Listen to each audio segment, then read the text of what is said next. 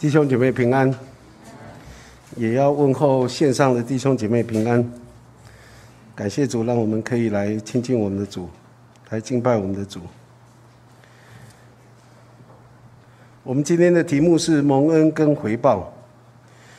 我们要先来读一段的圣经，《路加福音》十七章十一到十九节。《路加福音》十七章十一到十九节。耶稣往耶路撒冷去，经过撒玛利亚、加利利，啊，进入一个村子，有十个长大麻风的迎面而来，远远的站着，高声说：“耶稣夫子，可怜我们吧！”耶稣看见，就对他们说：“你们去把身体给祭司查看。”他们去的时候就洁净了。内中有一个见自己已经好了，就回来大声归荣耀给神。又俯伏在耶稣脚前感谢他。这个人是撒玛利亚人。耶稣说：“洁净了的不是十个人吗？那九个在哪里呢？除了这外族人，再没有别人回来归荣耀与神吗？”就对那人说：“起来走吧，你的信救了你。”我们一起祷告。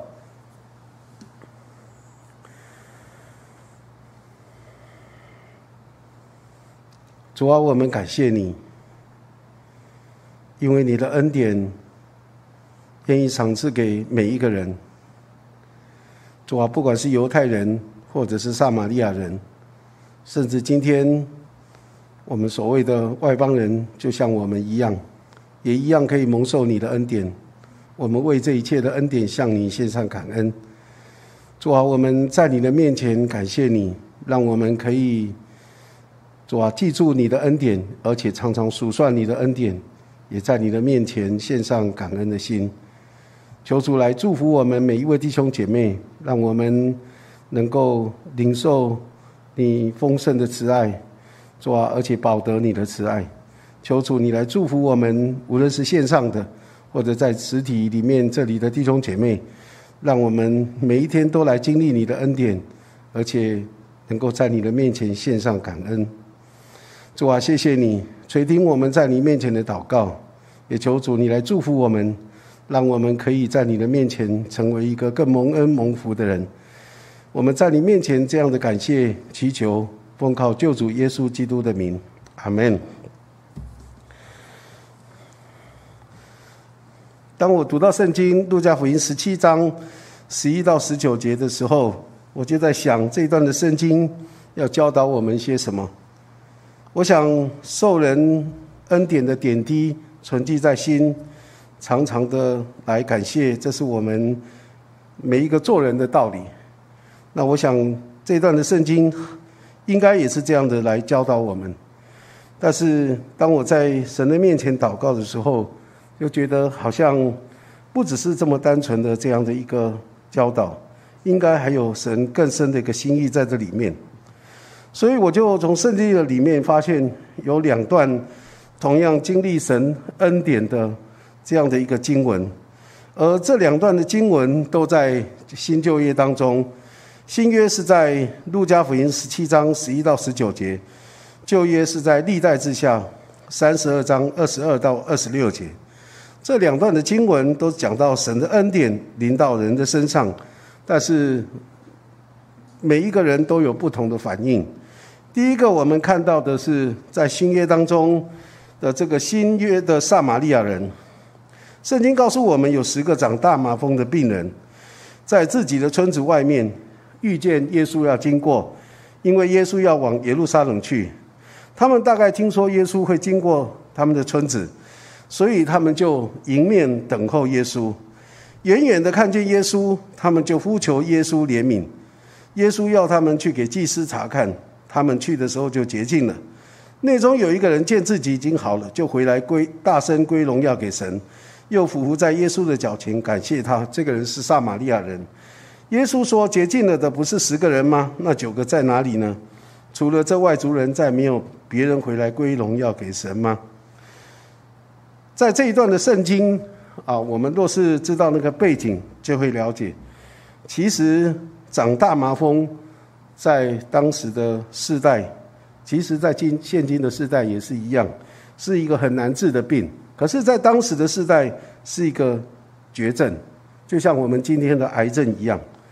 大麻风的病呢，在人的身上会侵蚀人身上的这些肉，一直到见到骨头，所以你变得很难去防止，而且这个大麻风的病会传染，所以在他们的啊整个犹太的规定的里面，当一个人得了大麻风以后，他们要被赶出他们的生活圈子，赶出他们的家，赶出他们的那个呃村子里面。要离开，而且要在野外独自一个人生活。当然，也有可能有一些长大麻风的，他们会聚在一起，彼此的取暖。但是这些人其实，在当时的社会是被唾弃的一群，啊，也是没有人愿意跟他们接触，因为会传染，大家都很害怕。就像今天我们看到新冠病毒的确诊者，我们就很害怕，啊，很多人都都避之唯恐不及哈。但是。在当时，这些长麻大麻风的病人，他们要在离开自己的家人，到野外自己的生活，所以他们要一直到他们的病好了，他们才可以回到自己的家，回到自己的那个生活圈子里面。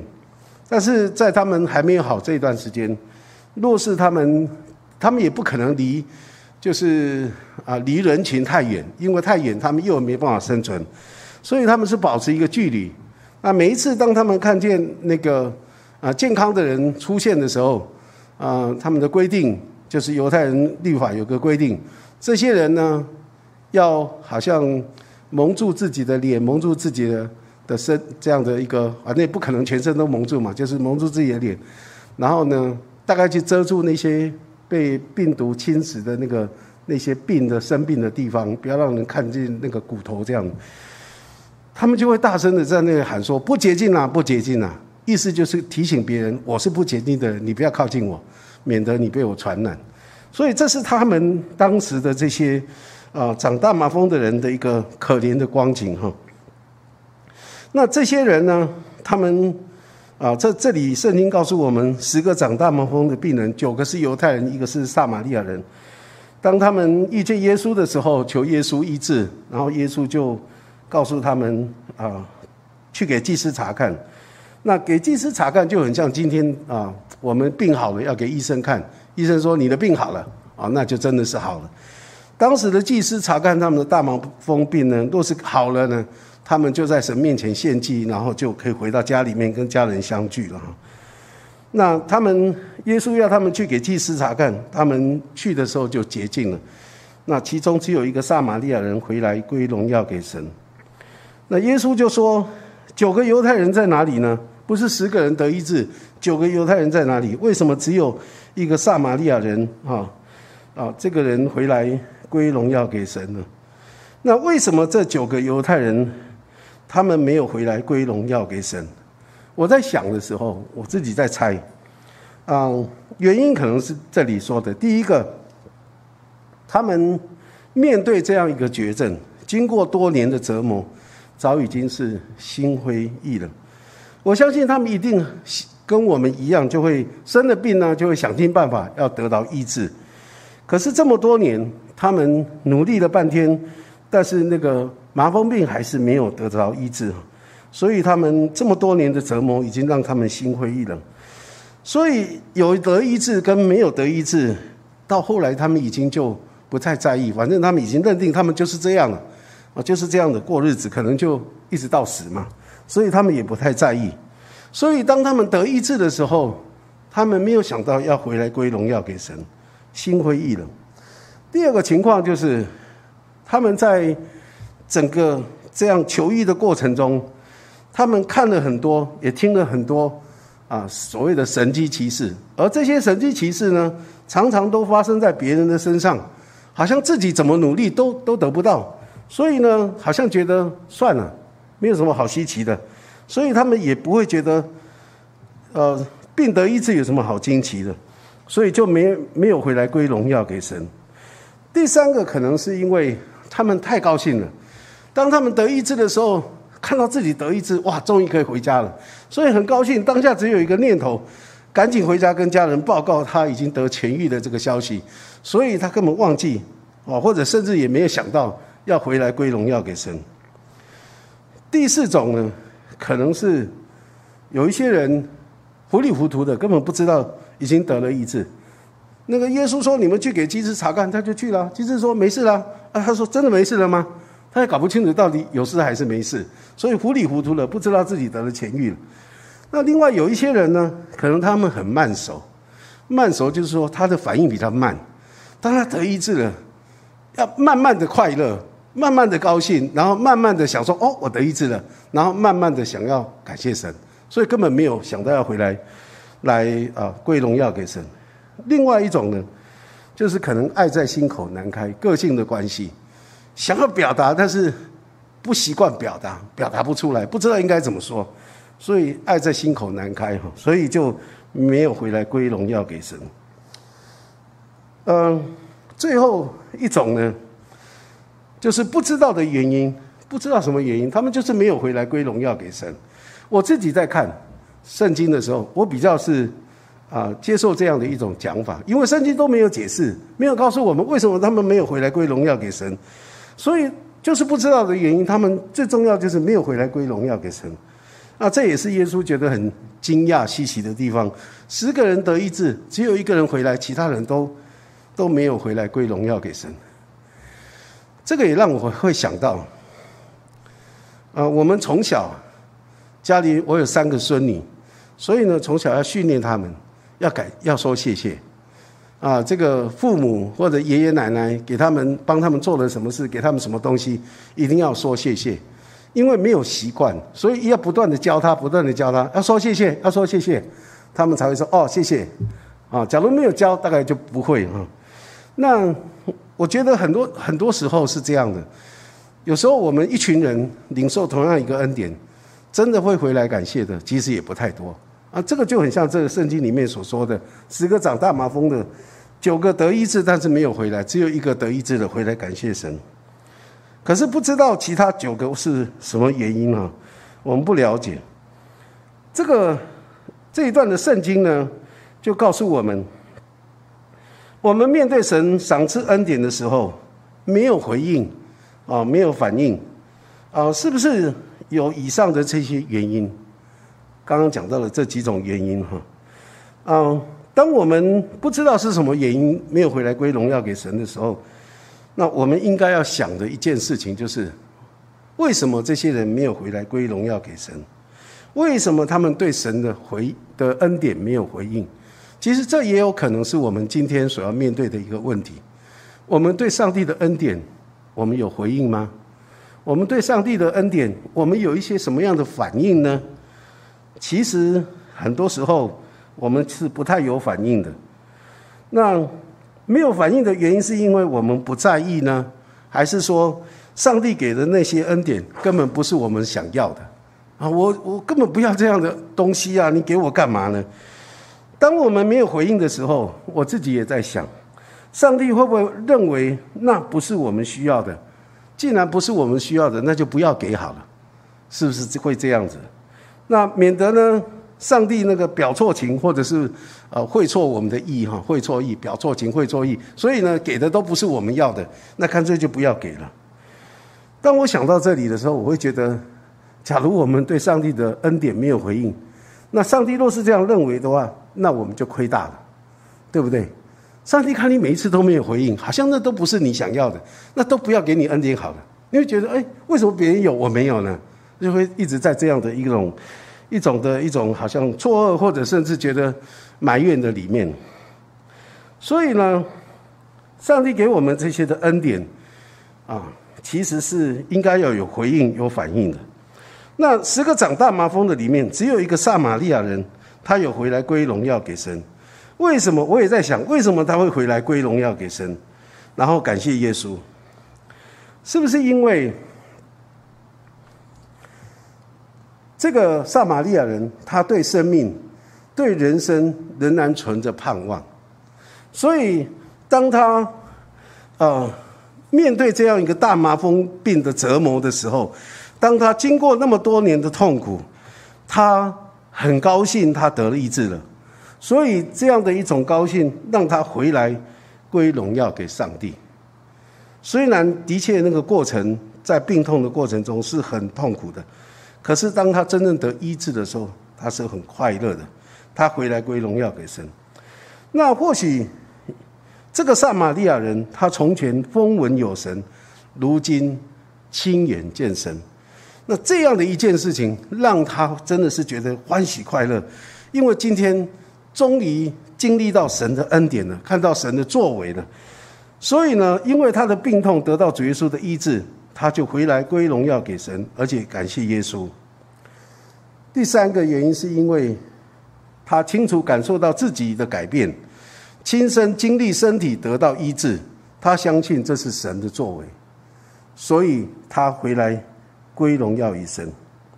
而且当他有这样的经历、有这样的一些感受的时候，他当下即刻的就回来归荣耀给神，而且感谢耶稣是及时的，不是等了一段时间哦想起来了好再来感谢神，不是，他是当下及时马上就归荣耀给神。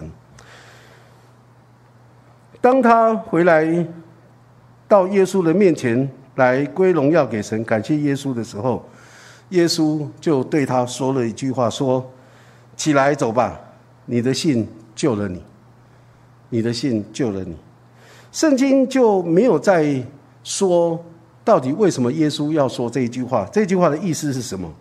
但是我们从主耶稣的话里面，我们知道这个长大麻风的撒玛利亚人。他跟主耶稣建立了一种信靠的关系，就是他单纯的信靠主耶稣，主耶稣也成为他所信靠的主。而这样的一种信靠，超这样的一种关系的建立，超越了种族，不是说因为我是犹太人，你是撒玛利亚人，不能够建立这种关系，不是，超越了，而且超越了他的身份，超越了他的地位，超越了时空。我所谓超越时空，意思是说，不管将来，即使他没有跟在耶稣的身边，他一样是相信主、相信神。这个一种信靠是超过了这一切，所以他跟耶稣建立了一种亲密的关系。从这十个长大麻风的人身上，我在想一个问题，那个问题就是：上帝真的那么在意蒙恩的人回来感谢他吗？上帝那么在意吗？这种要求感恩图报的行为，会不会是太俗气或者俗套了一点？好像你给人好处，你就赶快、赶快、赶快说一声谢谢，赶快要回应一下。好像这种这样的一种要求，哈，有一点俗气或者俗套。上帝真的那么在意蒙受他恩典的的人回来感谢他吗？上帝是不是很在意？我不晓得弟兄姐妹你会怎么想，但是我自己在思想的时候，我觉得上帝很在意，他真的很在意，他很在意这些领受他恩典的人要回来归荣耀给神，而且感谢他。上帝在意这么做，人这么做，为什么上帝那么在意呢？不是俗套，也不是俗气。假如你。读到两节的经文，你就会知道上帝的心意。第一段的经文就是诗篇二十二篇第三节说：“但你是圣洁的，是用以色列的赞美为宝座的。上帝是圣洁的上帝，是用以色列的赞美为宝座或者为居所的。当我们来到神的面前来赞美我们的神，来归荣耀给神；当我们来到神的面前来感谢他的时候，他就住在我们中间，他愿意与我们同住，他愿意住在我们的中中间，他愿意跟我们建立一种亲密的关系。当我们越感谢，当我们越赞美，当我们越归荣耀给神的时候，神就住在我们的中间，住在我们的心里面，他跟我们建立一种亲密的关系。这样的一种关系，也常常让我们可以住在。基督的里面住在神的里面，他与我们同住。这一段的经文告诉我们，为什么我们要回来归荣耀给神，感谢神。第二个经文告诉我们说，诗篇五十篇二十三节，凡以感谢献上为祭的，便是荣耀我；那按正路而行的，我必使他得着我的救恩。当我们按着上帝的心意。来到神的面前献上感谢为祭的时候，便是荣耀神，他就要使我们得着他救赎的恩典。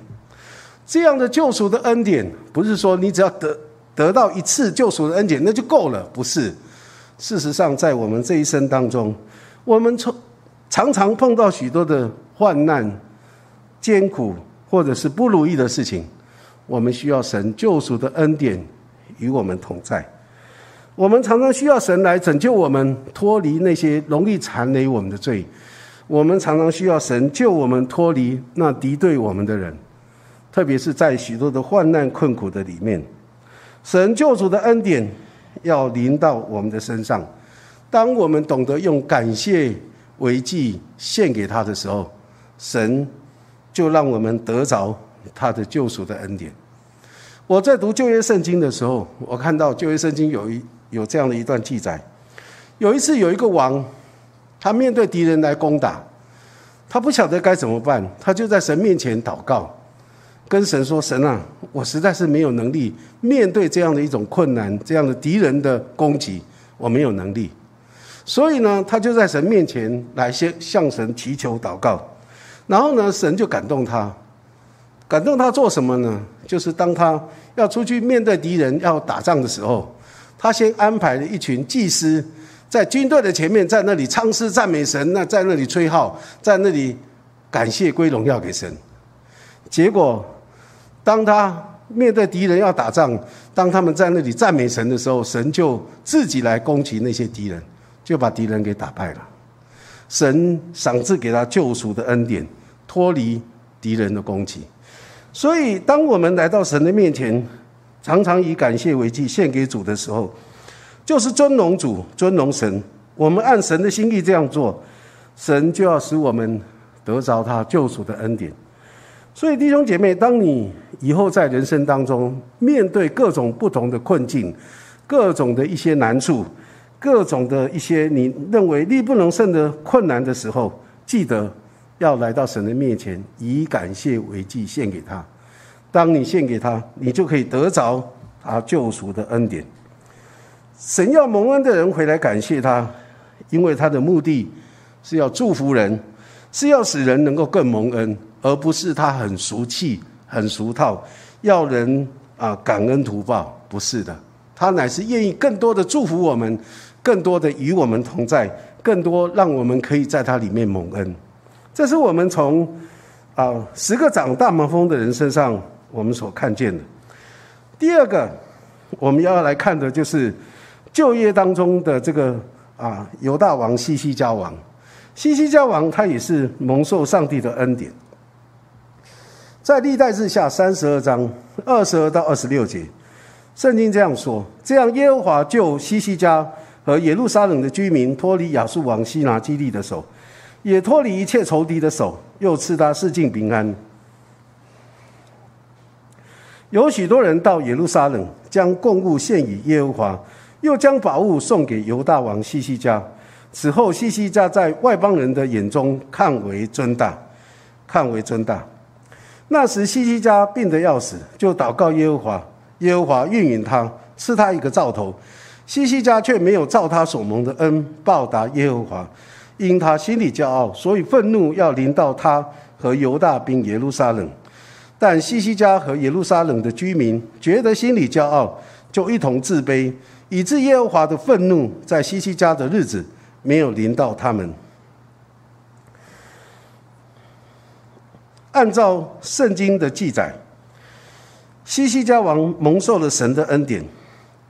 那神给西西家王什么样的恩典呢？神给西西家王第一个。就是第一个恩典，就是神救西西家和百姓脱离亚述王西拿基利和一切仇敌的手。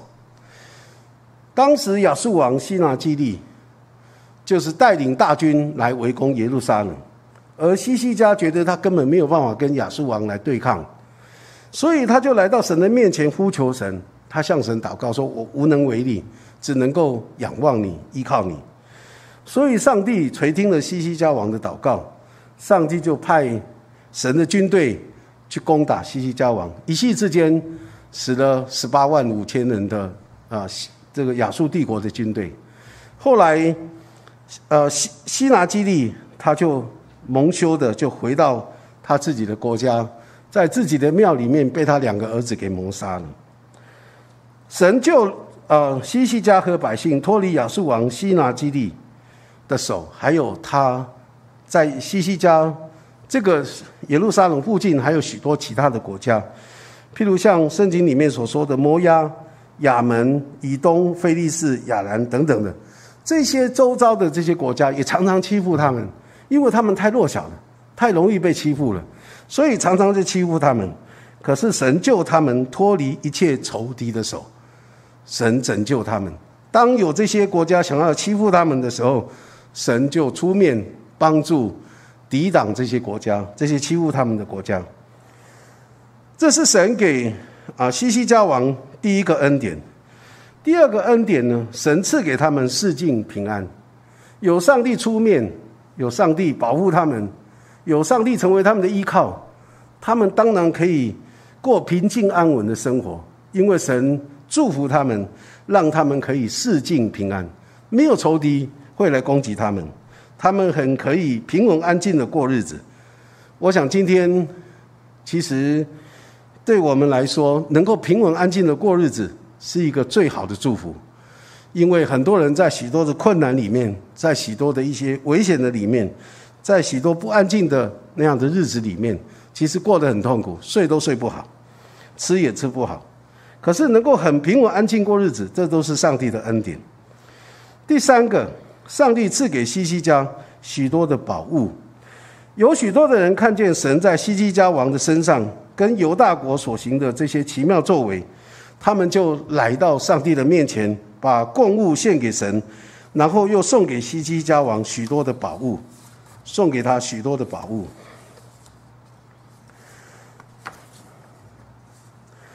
第四个，上帝赏赐给西西家王，在列邦人眼中看为尊大，这都是上帝赏赐给他的恩典。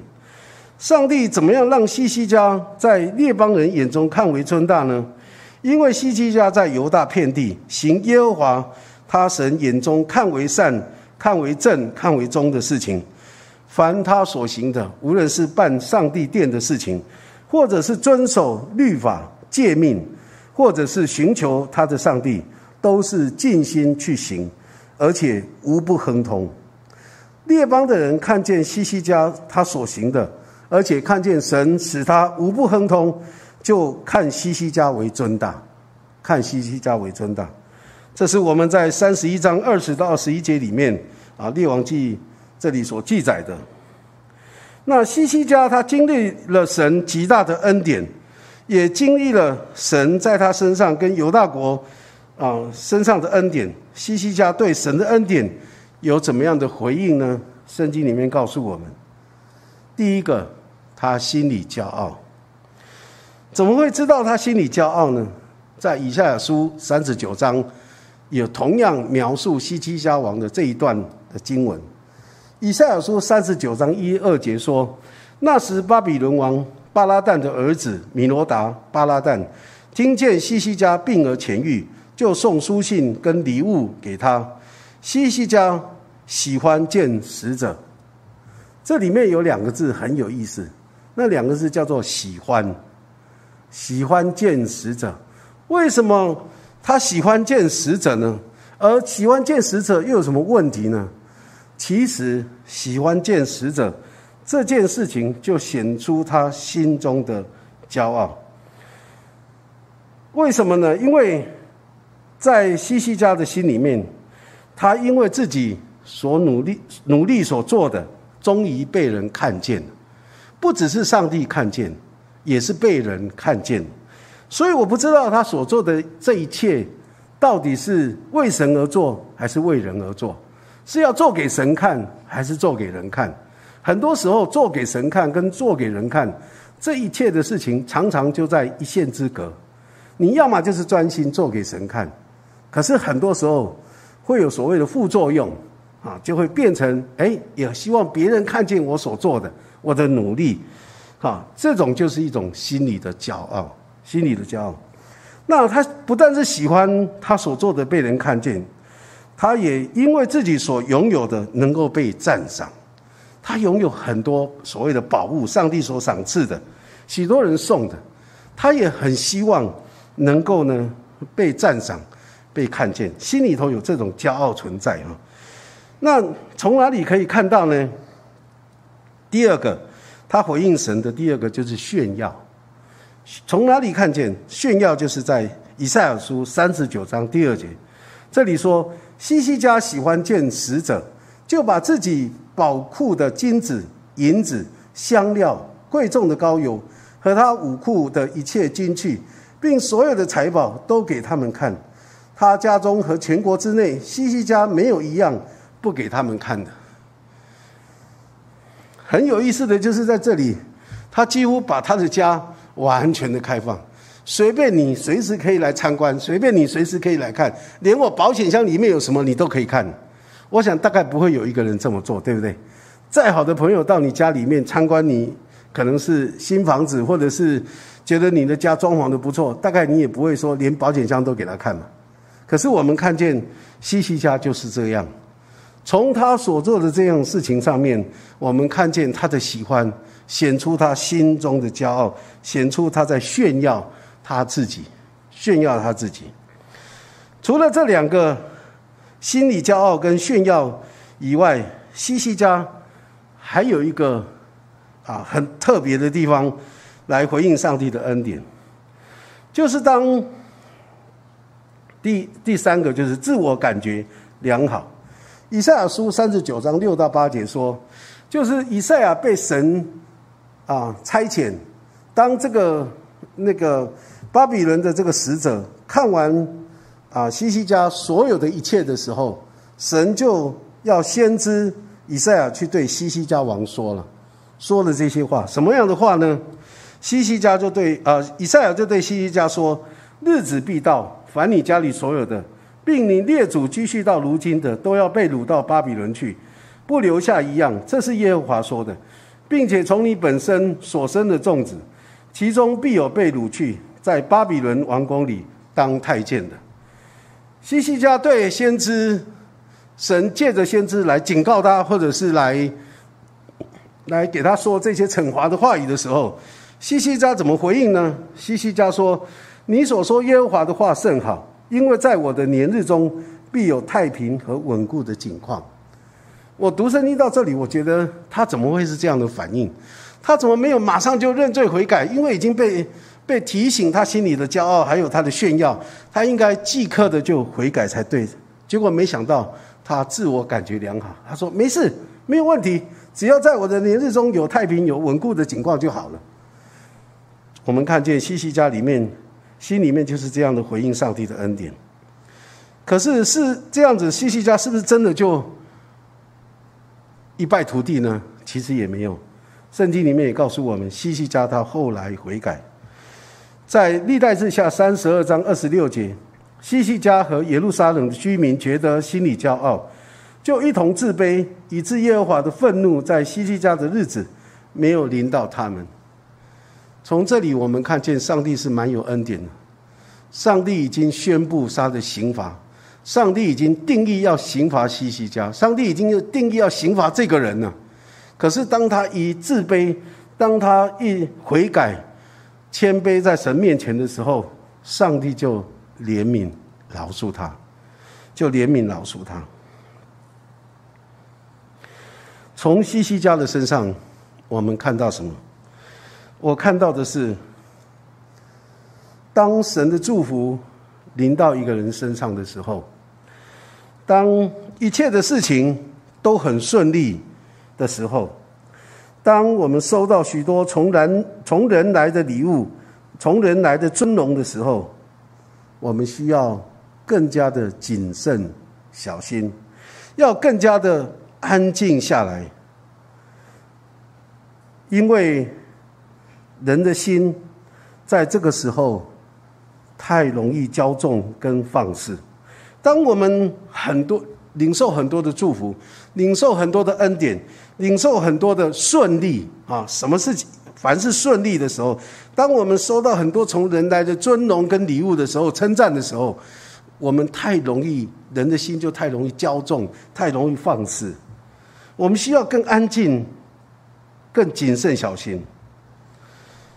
不要忘记，这一切都是神所赏赐的。当我们在骄纵放肆当中，我们一定会忘记了我们所拥所拥有的一切，我们所做的这一切，都是神所赏赐的恩典。这一切都是神的作为。我们在骄纵放肆的过程中，就在有意无意之间，我们会窃夺了神的荣耀，因此很容易的就引来了愤怒跟刑罚。西西家王就是一个很好的例子。好在当他发现自己心里骄傲的时候，他就及时的悔改，而且跟百姓一同自卑，神就没有把怒气发在他们的身上。最近我在看新闻的时候，看到有一个人，他是一个蛮有成就的人，可是当他在如日中天的时候，他反而欠下一屁股的债，据说有两亿多的债务。其实他这个债务好像也不是只有这一次，之前也有，好像也是上亿。然后呢，后来总算解决了，可是呢，又欠了这么多的债。其实我觉得很可惜，这个人很有才华，但是呢，他常常忘记了他自己是谁。他过去当一个邮差，很辛苦的工作，但是赚钱是也没有很多，但是他日子过得很平稳。可是当他进入到演艺圈以后，他的才华被发现，他就越来越顺，一直到他后来成为演艺圈的大哥，好像一帆风顺，好像什么都有了。可是呢，也因为在这个时候，他就整个人越来越不行，到最后欠了一身的债，好几次宣布宣布破产，可是没有用啊，债务还是债务，人家一定会来要啊。所以他一直在焦头烂额之中。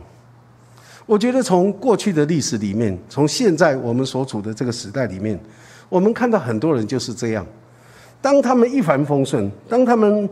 拥有很多很多的这些祝福恩典，啊，从人来的尊荣的时候，常常会忘记了自己是谁，所以做了很多让自己很后悔的事。可是后悔也没用，因为当他事情过了，他又忘记了，他又开始让自己陷入在那些痛苦的当中。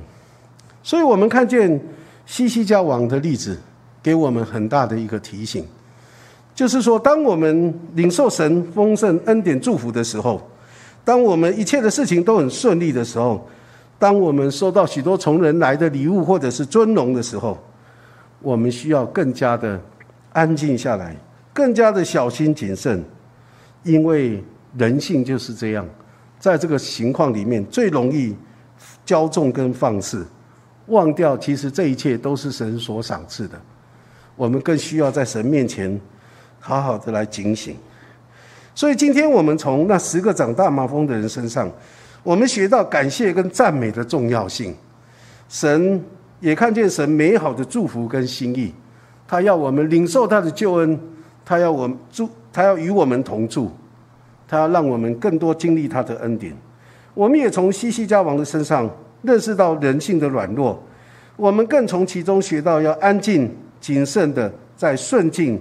的里面，我们要及时的感谢归荣耀给神，这个是使我们脱离愤怒跟刑罚的不二妙方。所以我也常常很感谢神呢。所以呢，有些时候我会幻想，我说要是我去买彩券呢，譬如说前一阵子不是二十几亿，对不对？若是我中了的话，那就不得了了，对不对？可是真的不得了，若是真的中了，我这个不得了是完蛋了，一定是完蛋了。所以感谢神呢。神不会让我去中那些那些东西，而且呢，神更有意思的，他连我连那个统一发票都不让我中，我连统一发票都没中过，所以就是安分守己的过日子。其实安分守己过日子才是幸福，才是幸福。我们一起祷告，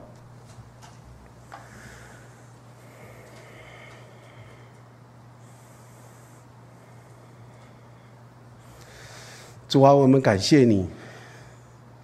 你乐意我们来到你的面前，成为一个享受恩典、也知恩、惜恩、感恩的人。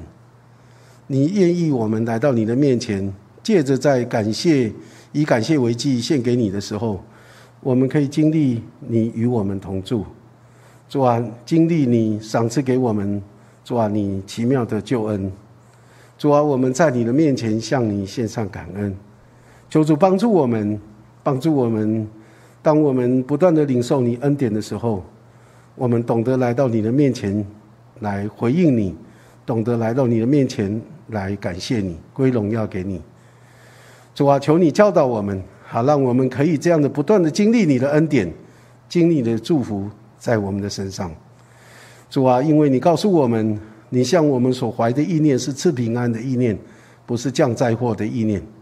你所赏赐给我们的福气是使人富足，并不加上忧虑的。所以我们要在你的面前向你献上感谢，求主来祝福我们每一位弟兄姐妹。都能够在你的面前成为一个蒙恩的人，因为我们懂得你的心意，也乐意主啊，在你的心意当中来跟你有很美好的互动。我们在你的面前向你献上感谢，这样的仰望、感谢、祈求，奉靠耶稣基督的名，阿门。